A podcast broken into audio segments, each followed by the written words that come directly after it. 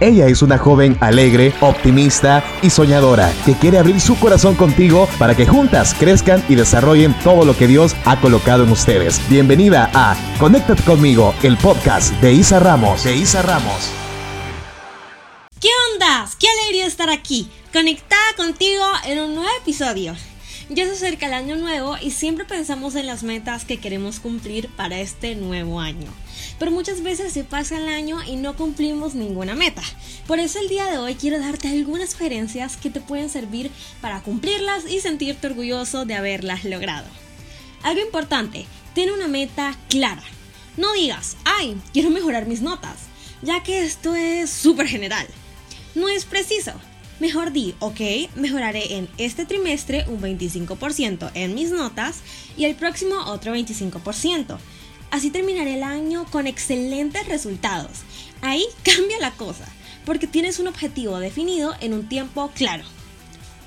Otro consejo, crear un plan para cumplir tus metas. Sigamos con ese ejemplo de que queremos mejorar nuestras notas. Las notas no subirán solas, por más que quisiéramos. Tenemos que planear cuál será la manera en que lo vamos a lograr. Por ejemplo, voy a estudiar una hora más todos los días y le pedir ayuda a las personas para aclarar las dudas que tengo. Este es un plan que te va a ayudar para acercarte a llegar a tu meta. En este proceso debes cambiar tu mentalidad. Y tú dirás, Isa, ¿y esto qué tiene que ver? Solo quiero cumplir una meta. Y sí, aunque parezca una locura, es necesario que tu mente cada día se apropie con firmeza que lo vas a lograr. Y aunque hayan días que creas que no puedes o sucedan cosas que no salgan bien, todo eso hace parte del proceso. Por eso no te des por vencido. Entiende algo, fallar es parte del proceso para llegar a la meta. Así es que cuando tengas tu meta clara y tengas tu plan, lánzate aunque tengas miedo y encomienda a Dios todo lo que vas a hacer Confía en Él y Él te ayudará. Tu parte es dar los pasos de fe correctos para haber realizado todo lo que sueñas.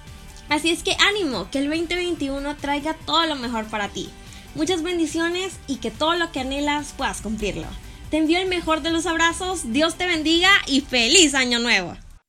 Si te gustó este episodio, te invito a compartirlo con tus amigas y para seguir conectadas con Isa, búscala en Facebook, Instagram y suscríbete en su canal de YouTube como arroba Isa Ramos Verdugo. Bye bye, hasta una próxima conexión.